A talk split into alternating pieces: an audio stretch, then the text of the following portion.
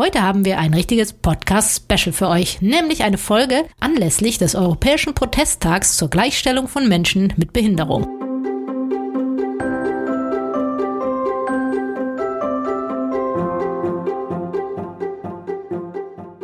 Hallo und willkommen zur neunten Podcast-Folge von Mein Herz lacht, dem Podcast für Eltern, die Kinder mit Behinderung oder einer chronischen oder seelischen Krankheit haben.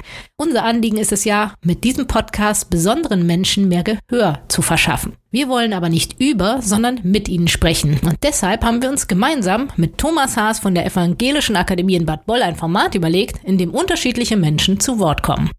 Herausgekommen ist eine Podiumsrunde mit fünf Gästen, die auf ganz unterschiedliche Weise von sichtbarer oder unsichtbarer Behinderung betroffen sind. In der Runde waren Veronika Scheible, die über ihren Alltag mit und ohne Corona berichtet, der Werkstattrat der Lebenswerkstatt in Heilbronn, Sebastian Schulze, Carina Prüss, die als Kind gehörloser Eltern aufgewachsen ist, Michael Schott vom Verein IPEBO, der Initiative Psychiatrie Erfahrener vom Bodensee und Sandra Duin mit ihrer Tochter Juli, die das Ehlers-Danlos-Syndrom hat. Die beiden sind von uns, von Mein Herz lacht.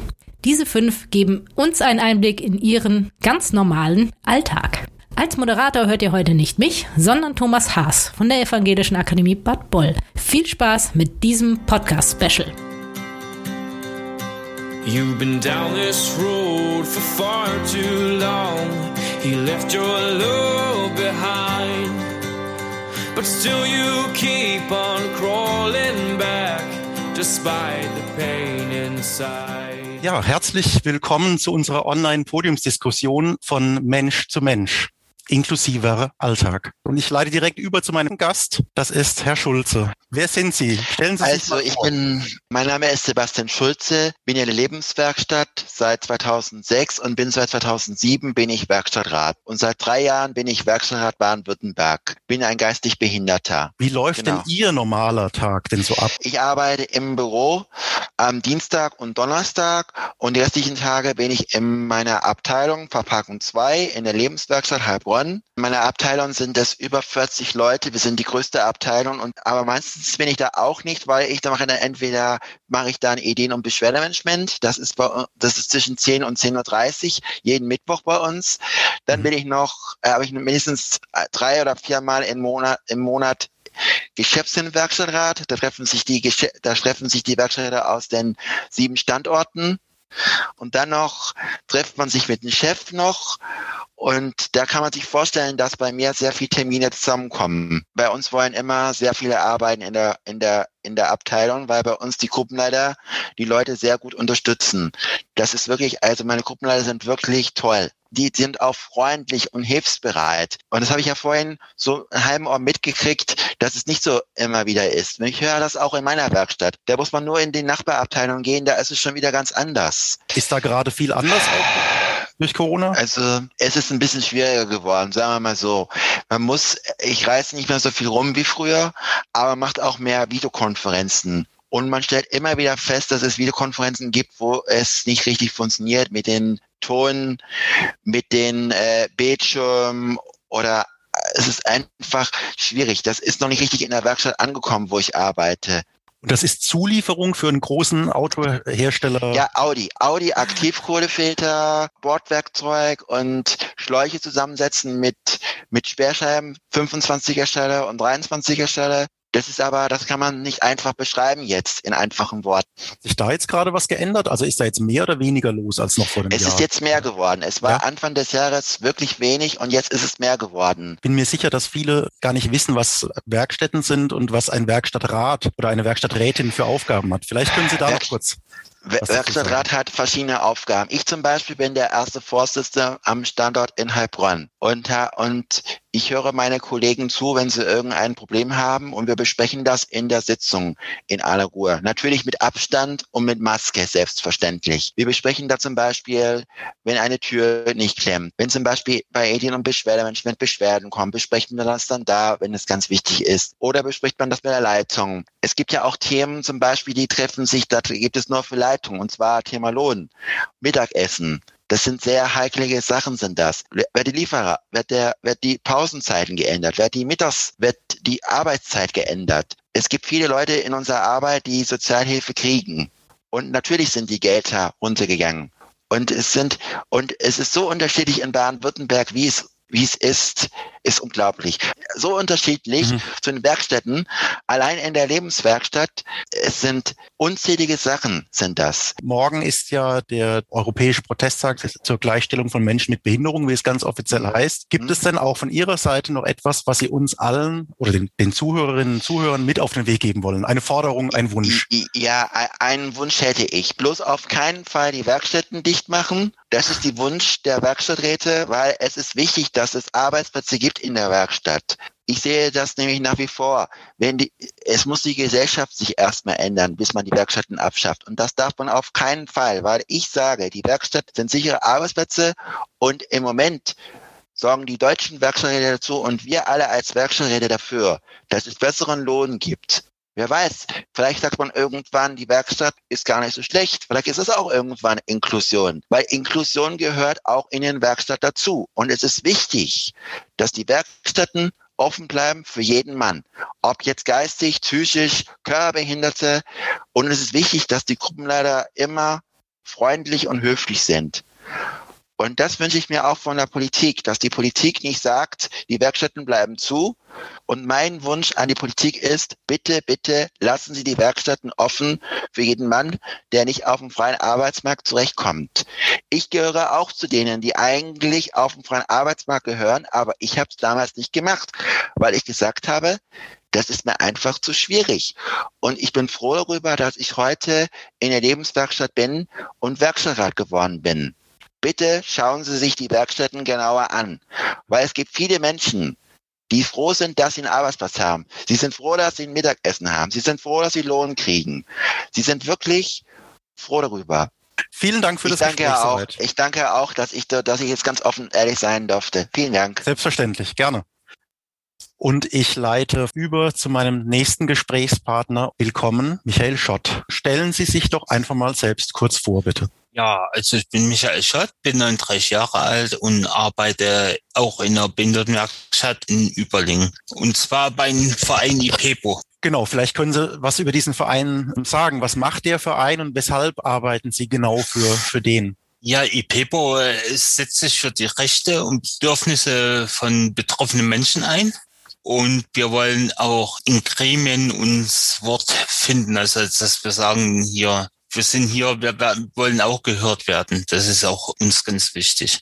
Das ist die Abkürzung für Initiative Psychiatrie erfahrener Erfahrener Bodensee. Genau. Am Bodensee, genau. Genau. Und ich bin schon seit Jahren aktiv für IPEBO, aber jetzt vor, ähm, wir haben jetzt ein Projekt bekommen. Wir bilden jetzt Genesungsbegleiter aus und ja, das ist für mich ganz wichtig und darum arbeite ich auch für IPEBO. Das heißt, es geht um psychisch erkrankte Menschen, die jetzt, die begleitet werden von anderen, die, die selbst erkrankt waren oder, oder spielt das keine Rolle? Wie, wie muss ich mir das vorstellen? Der Genesungsbegleiter, ja, man muss selber äh, psychische Erfahrung haben, also in der Klinik gewesen sein und das Wichtige daran ist, Genesungsbegleiter ist, dass ähm, ist Selbsthilfe, dass man aus seinen eigenen Erfahrungen anderen Menschen helfen kann. Das ist der größte ähm, Pluspunkt und natürlich auch, dass man auch sich mit sich selber auseinandersetzt und mehr über sich kennenlernt und mit der Erfahrung dann anderen hilf, helfen kann. Und das bedeutet, Sie selbst sind Betroffener, äh, der ich sich jetzt Betroffener, ja. ja. Ich habe Depression. Ich vermute jetzt einfach mal, dass es Tage gibt, an denen Ihnen Ihre, Ihre Erkrankung eigentlich gar nicht zu schaffen macht und andere, an denen das dann doch stark beeinträchtigt. Kann man das so sagen? Ja, genau, das ist genau richtig so. Ähm, das macht mir auch so zu schaffen, weil ich kann wirklich drei, vier, fünf Monate toll arbeiten, mir geht's gut und dann auf einmal ist wieder so ein, ein riesiger Einbruch und ja, und da bin ich dann auch, es ist in den letzten paar Jahren echt gut gegangen und ich komme da immer mit kürzeren Intervallen raus. Ja, das ist das Gute und ja, aber immer die Rückschläge wieder zu kriegen und dann wieder von vorne anzufangen, also nicht ganz von vorne, aber dann wieder einen Weg wieder normal zu werden, also ein bisschen fit zu werden, ist dann doch schon etwas schwierig für mich. Ja. Heißt das im Prinzip, dass sie ich sage es mal vereinfacht, jeden Morgen so in sich reinhorchen müssen, wie, wie geht's mir heute und dann der Tag also letztlich gar nicht so wirklich planbar ist. Schwer einzuschätzen vorher, kann man das so sagen? Ja gut, wenn ich meine fitten Phasen habe, dann ist es schon einschätzbar. Dann ist total gut. Und ja, wenn ich dann halt wieder merke, es, es geht abwärts mit meiner Stimmung und das ist der erste Anzeichen dafür. Mhm. Ja, man muss natürlich auf seine Signale achten, wann es losgeht. Und dann kann man ja sagen, hier, so mache ich das oder versuche es jedenfalls ähm, zu sagen, hier, ich, es ist wieder was in Anmarsch. Kann sein, dass ich in der nächsten Zeit nicht so wirklich ähm, einsetzbar bin oder meine Leistung zeigen kann wegen meiner Krankheit. Bedeutet Corona jetzt im Moment nochmal zusätzliche Einschränkungen? Ja, außer natürlich die Grundhygiene, äh, ja, Hände desinfizieren, Schutzmaske tragen. Ja, ist schwierig, weil ich ja anhand meiner Erkrankung äh, auch nicht wirklich sozialen Kontakt vorher hatte und ja, und daher so wirklich schränkt mich Corona jetzt nicht ein. Wo sind Barrieren? Also was fällt Ihnen vielleicht schwer im normalen Alltag, wenn es gerade ein, eine schlechte Phase ist für Sie?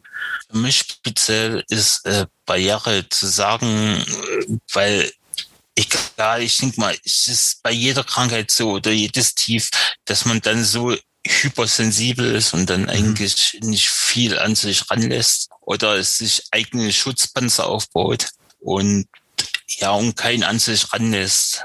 Genau, und das ist bei mir auch so der Fall. Ja, und das ist manchmal schwierig ja. für mein Umfeld.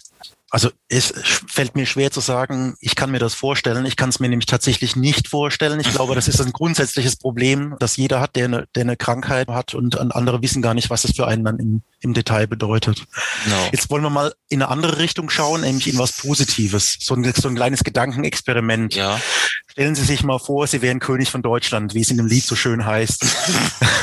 was würden Sie sich für sich mit Blick auf die Gesellschaft wünschen?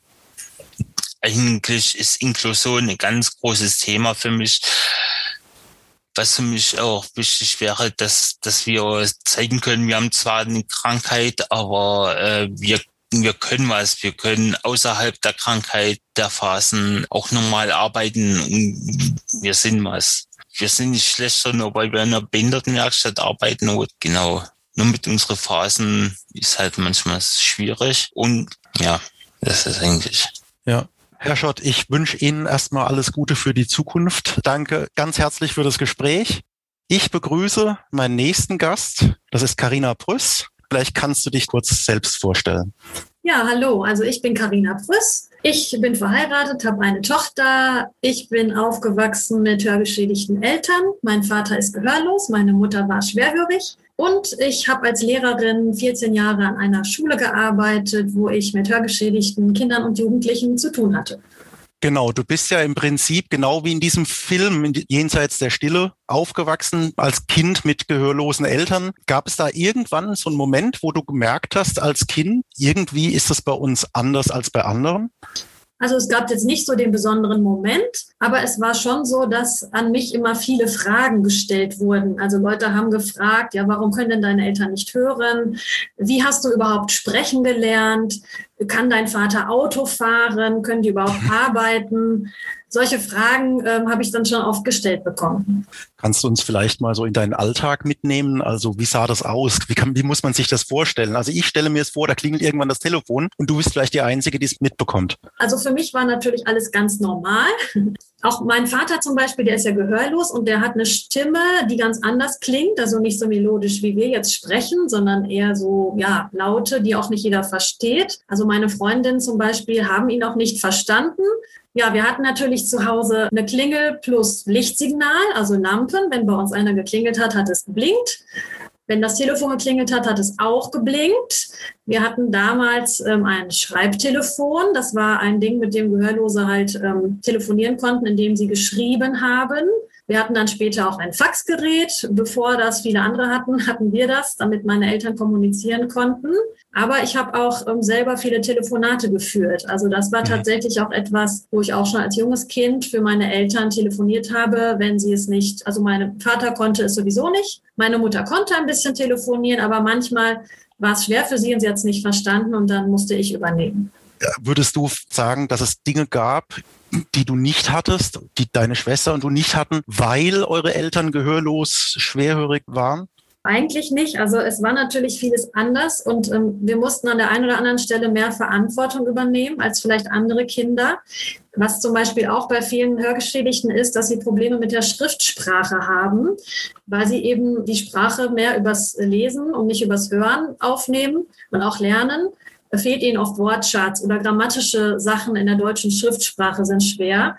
Und deswegen mussten wir zum Beispiel auch viele Schriftstücke erklären. Also wenn ein Brief von der Behörde kam oder von der Schule oder so, dann mussten wir ganz oft äh, mitgucken und, und unseren Eltern erklären, was steht da eigentlich drin. Kriege ich jetzt Geld oder muss ich was bezahlen? Also was wir natürlich konnten, war heimlich irgendwas besprechen, was sie dann nicht mitgekriegt haben. Also meine Schwester und ich konnten quasi hinter dem Rücken unserer Eltern auch äh, Heimlichkeiten austauschen. Ja, und was mir auch noch einfällt, ist, ähm, also meine Schwester zum Beispiel hatte dann als kleines Kind auch einen Sprachfehler, weil sie viel mit meiner Mutter zusammen war, sodass sie dann ein bisschen Sprachförderung bekommen hat und dann war das auch wieder weg. Du bist selbst Lehrerin für Gehörlose, Hörgeschädigte, Taubstumme. Vielleicht ist mal der richtige Zeitpunkt, um zu sagen, was die richtigen Begriffe sind. Also äh, taubstumm sollten wir besser nicht mehr sagen. Ich höre immer noch viele Menschen, die das sagen, oh, deine Eltern sind taubstumm. Also Gehörlose selbst äh, sagen von sich, sie sind nicht stumm, denn sie haben eine Sprache. Sie haben die Gebärdensprache, die ist ja mittlerweile auch anerkannt als offizielle Sprache. Also stumm ist da niemand. Taub ist okay oder gehörlos. Hörgeschädigt ist halt der Oberbegriff. Vielen Dank für die Aufklärung. Jetzt im Vergleich die Situation heute mit denen deiner Eltern vor 30, 40, 50 Jahren. Was hat sich da getan in der Gesellschaft oder mit den Möglichkeiten der Technik vielleicht? Genau, also ich denke, die Kommunikation zwischen Gehörlosen und Hörenden hat sich, was jetzt so äh, auf Telefon und sowas angeht, verbessert. Denn ähm, Früher das Schreibtelefon, das war sowas Exotisches, das hatten, hatte keiner. Das hatten vielleicht manche offiziellen Stellen oder Faxgeräte kamen ja dann auch auf. Aber mittlerweile kann man ja mit jedem per E-Mail kommunizieren, per Messenger, Smartphone. Also das ist schon eine Erleichterung. Auch per Videochat können auch Gehörlose dann über eine Distanz sich unterhalten. Was heute auch viel mehr zum Einsatz kommt, sind Gebärdensprachdolmetscher. Da wird auch viel mehr finanziert als früher. Wenn Eltern zum Beispiel auch für den Elternsprechtag ihres Kindes, kriegen sie das finanziert. Krankenhausbesuche, das wird dann vom Krankenhaus finanziert. In NRW kriegen Gehörlose auch ein monatliches Gehörlosengeld ausgezahlt, was eben auch für sowas wie Dolmetscherkosten äh, genutzt werden soll. Also die Möglichkeiten sind schon äh, besser geworden. Was bedeutet Corona eigentlich jetzt gerade für, für Menschen mit Hörschädigung? Also ich denke da beispielsweise an die Maske. Die Maske ist ganz schlimm. Also Hörgeschädigte, die jetzt äh, die Lautsprache nicht nur übers Gehör wahrnehmen können, sind ja darauf angewiesen, unsere Gesichter zu sehen, um die Mimik zu lesen, um auch von den Lippen absehen zu können. Und wenn also hier alles dicht ist, dann ist das einfach, hat man keine Chance. In NRW ist es so, dass in dieser Corona-Schutzverordnung drinsteht, dass man die Maske abnehmen darf, wenn man mit Hörgeschädigten kommuniziert. Abschlussfrage auch an dich, Karina. Möchtest du uns vielleicht auch mit Blick auf den morgigen Protesttag noch irgendetwas mit auf den Weg geben? Ja, das eigentlich faszinierend ist, dass Hörgeschädigung oft eine unsichtbare Behinderung ist. Also gerade wenn jemand auch keine Hörgeräte trägt, sieht man ihm ja erstmal gar nicht an, dass er nichts hört. Und so jemand kann auch wahrgenommen werden als ignorant, weil er nicht reagiert. Wir haben das mal erlebt. Wir sind spazieren gegangen und hinter uns kam ein Fahrrad und er lief halt auf dem Fahrradweg oder auf der Seite des Gehweges und das Fahrrad hat geklingelt und er ist natürlich nicht zur Seite gegangen. Und der Fahrradfahrer hat sich da auch ein bisschen äh, negativ geäußert, aber er konnte ja nicht wissen, dass die Person es jetzt halt gerade nicht hört. Also wäre meine Botschaft an uns alle, dass wir auch auf dem Schirm haben, dass es hörgeschädigte Menschen gibt, wir das vielleicht aber nicht wissen und dass wir da einfach sensibel für werden, wenn jemand nicht reagiert auf Ansprache oder komisch reagiert, dass wir einfach versuchen, die Kommunikation ein bisschen zu intensivieren und nochmal nachzuhaken, Blickkontakt zu suchen. Und ich kann eigentlich allen nur raten, die vielleicht Kontakt zu Gehörlosen haben, dass sie einen Gebärdensprachkurs machen und einfach versuchen, diese Sprache zu lernen. Vielen Dank, Karina Brüss. Herzlich willkommen. Es sind Mutter Sandra Daun und ihre Tochter Juli. Sandra sagt bei sich als Motto, normal war ja noch nie mein Standard. Und Juli, ich kann so viel, aber manchmal ist die Welt halt nicht ordentlich für mich konstruiert. Ich fange mal mit Juli an. Du bist genauso ja. alt wie meine Töchter, nämlich zwölf. Letzte Mal lagst du vor der Kamera. Das musst du, glaube ich, sehr viel am Tag. Das hängt mit einem Syndrom zusammen, dem sogenannten Ehlers-Danlos-Syndrom. Ich möchte mal wetten, kaum jemand hier in der Runde weiß, was das ist, aber deine Mama hat gesagt, du kannst es wunderbar selbst erklären. Erklärst ja. du es uns mal? Ja, also ich habe das Ehlers-Danlos-Syndrom, das eine Bindegewebsschwäche und dadurch haben meine Bänder keine Funktion. Äh, die Muskeln schon, nur wie man sehen kann, meine Hände sehen dadurch auch ein bisschen anders aus. Kannst du mal so erzählen, wie deine Woche oder auch so ein einzelner Tag abläuft bei dir? Meistens mache ich morgens immer Schule. Meistens zweimal in der Woche habe ich dann auch Malunterricht. Und dann male ich Postkarten oder andere Sachen für meine eigene Webseite. Die verkaufe ich dann da. Und sonst treffe ich hier mit beste Freundin und mein besten und Freund. Dann mal die erste Frage an Sandra. Wir haben dich ja nicht nur als Mutter von Juli eingeladen, sondern auch, weil wir was über Sandra erfahren wollen. Magst du dich zunächst mal kurz vorstellen? Ja, also ich bin die Sandra, 36 Jahre alt und die stolze Mama von Juli. Und auch Sandra für mein Herz lacht. Und ähm, ich sage immer, äh, dass mein Herz lacht lässt mein Herz strahlen. Und womöglich auch äh, viele viele Eltern äh, mit uns. Das ist ein Verein für Eltern mit Kindern mit Einschränkungen übergreifend ähm, und ähm, ja durch ganz Deutschland verteilt. Und das macht total viel Spaß da, da zu arbeiten und ähm, Aufgaben zu erledigen, Webmeetings zu organisieren. Ja, das lässt mein Herz immer wieder strahlen. Man merkt es euch beiden an, ihr strahlt. Aber trotzdem vermute ich, dass es nicht nur mir so geht. Euer Alltag ist extrem schwer vorstellbar für, für unser Eins. Was ist denn euer Normal? Wie hat Corona da jetzt vielleicht auch noch reingespielt? Also ähm, ich sag mal so, also Corona ist, ist für uns, wir arbeiten alle beide im Homeoffice. Juli äh, ging schon äh, in, seit 2018 online zur Schule. Ich arbeite schon zwölf Jahre online. Also für uns hat sich in dem Sinn nicht so viel verändert. Gut, die ganze Assistenzen von Juli und Therapien sind flach gefallen. So nach und nach läuft das wieder an. Juli, die hat, hat eine wunderbare These entwickelt äh, und die hat sich auch, ähm, erzähl mal, Juli. Schieß los, genau. Ja, ich finde, dass Corona sehr viele Vorteile hat, weil erstens ist es viel ruhiger. Wir misten sehr viel aus, was man sonst nicht so schnell macht glaube ich, lade ich mal ganz schnell zu uns ein. Hier muss man nämlich auch noch ganz viel ausmisten. Aber wenn ich so auf, auf meine Töchter beispielsweise schaue, in dem Alter trifft man Mädchen in deinem Alter ja eher auch oft in Gruppen an, Styling, Musik, Mode. Wie ist das bei dir? Gehst du zum Beispiel gern shoppen? Ja, ohne Corona gehe ich sehr gerne shoppen. Klar, ja. Mit äh, meinen Freunden, Assistenten. Dann gehen wir meistens auch zusammen in der Stadt. Aber jetzt machen wir auch sehr oft, dann kommen die hier hin. Und ähm, meistens unterhalten wir schon über Shoppen, denn der eine guckt auf dem Handy auf äh, Webseiten und ich gucke auf mein iPad im Bett. Also so können wir es auch machen. Also unser, mhm. unser Postbote hat schon Burnout äh, aufgrund der Pakete, die Juli dann bestellt. So schlimm ist es auch nicht. Aber du bestellst ja nicht nur, du hast es vorhin schon angedeutet, du hast eine eigene Webseite und hast dort mit unter anderem mit selbstgestalteten Karten auch Geld gesammelt für deinen großen Wunsch. Erzählst du uns darüber mal ein bisschen was? Ja, also ich habe Geld gesammelt für meinen Hilfshund, den ich sehr gerne haben möchte. Der Hilfshund könnte mir dann halt helfen, Sachen vom Boden aufdrehen, Schränke aufmachen und das Wichtigste mit mir kuscheln. Klar. ähm, und äh, ich habe so viele Postkarten verkauft, dass ich mir auch einen ja, holen kann.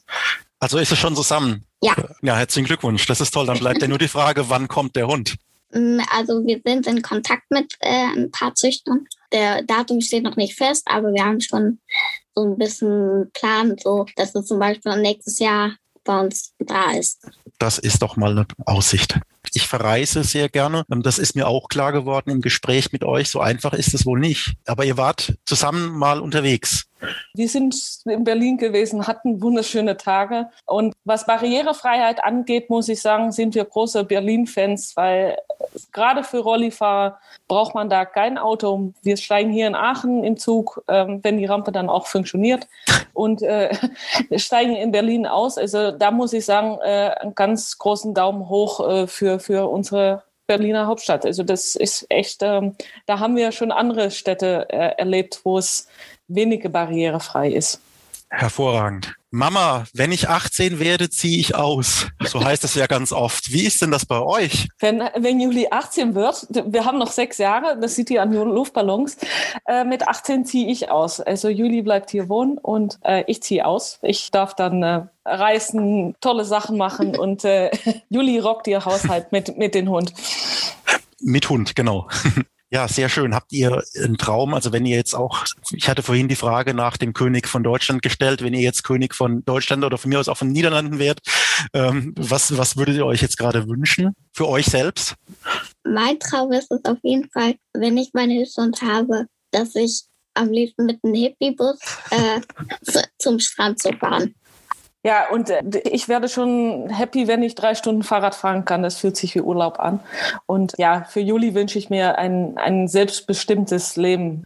Jetzt auch für euch die Abschlussfrage. Stellt euch vor, ihr habt hier die Möglichkeit, all den Menschen da draußen noch was mit auf den Weg zu geben. Was könnte das sein?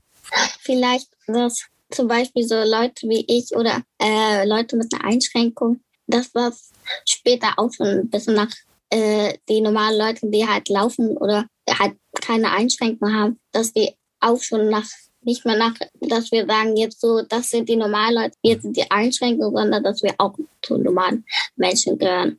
Vielen, vielen herzlichen Dank für das Gespräch mit euch beiden. Bewahrt euch eure Fröhlichkeit und eure Stärke, die wirklich ausstrahlt hier. Und ich bedanke mich bei euch.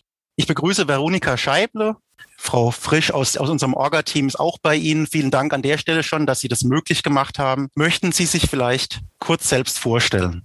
Mein Name ist Veronika Scheible, bin 45 Jahre alt, wohne in Tübingen und in Tübingen geht mein Leben so los und endet auch wieder mein Alltag. Wie geht es Ihnen heute? Ich sehe, Sie sind mit Maske, das lässt sich gerade nicht vermeiden. Das ist sicher nicht die einzige Änderung, die Corona für Sie gerade bedeutet, oder? Wie, wie Nein, ist das? Das ist nicht die einzige Änderung, Herr Haas. Also, ich habe ja Corona-Zeit, die Anfangszeit von Corona habe ich in einer anderen Stadt miterlebt.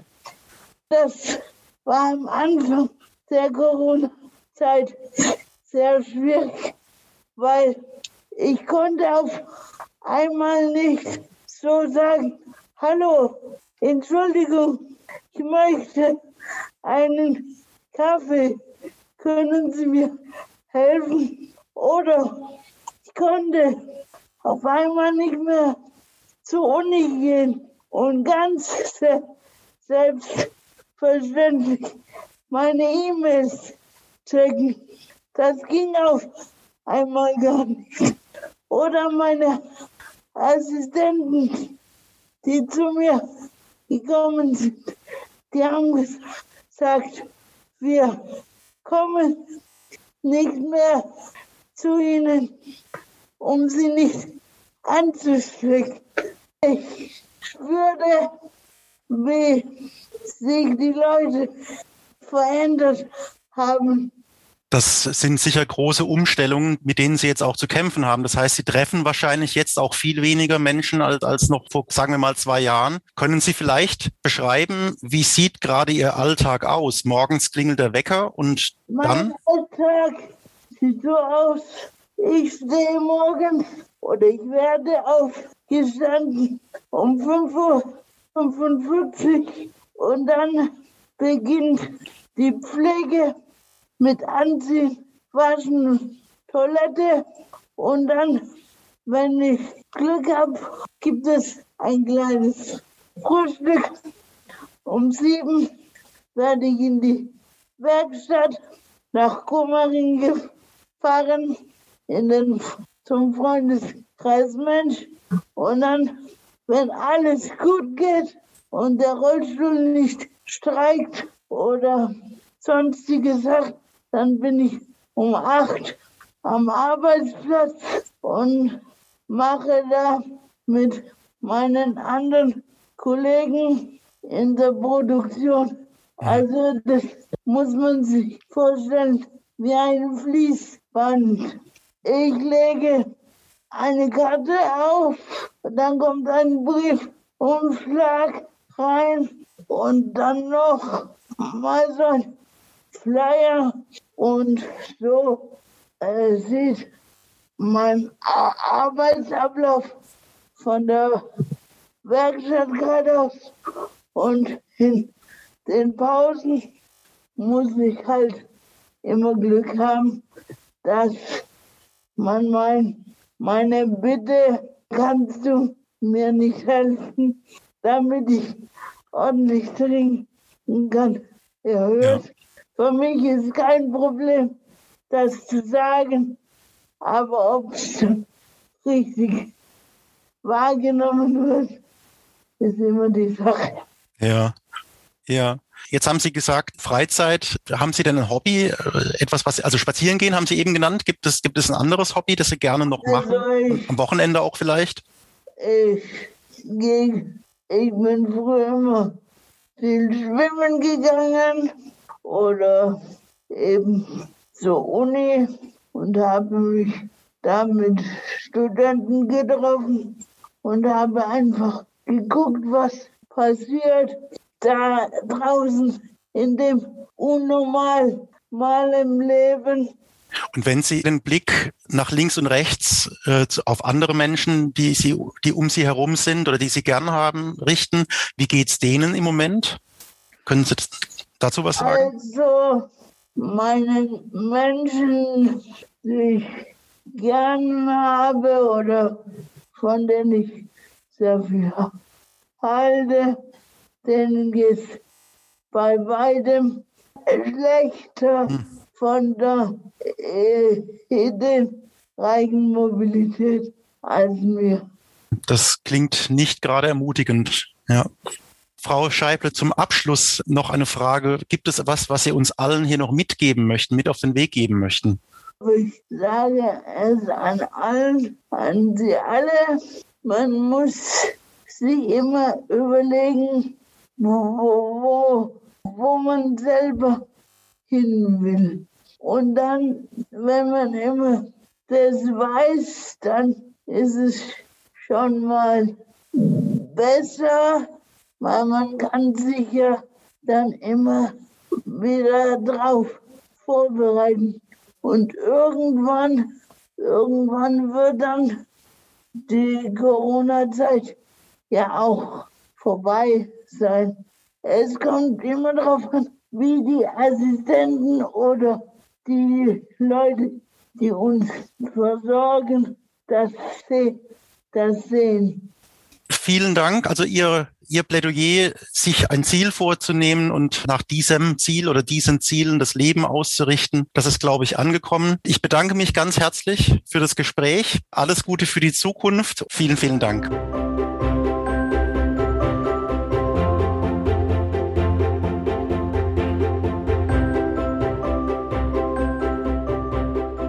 Für diese Einblicke.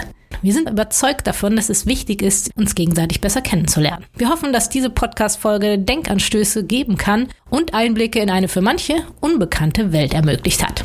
In den Show Notes der Beschreibung dieses Podcasts haben wir nochmal alle Infos, Ansprechpartner und die erwähnten Vereine verlinkt. Wenn euch diese Folge gefallen hat, freuen wir uns sehr über ein Like bei iTunes oder Spotify. In der nächsten Podcast-Folge geht es um ein Thema, bei dem auch noch viel Aufklärungsbedarf herrscht, nämlich um das Thema Organspende. Seid gespannt, wir hören uns das nächste Mal wieder. Eure Christine.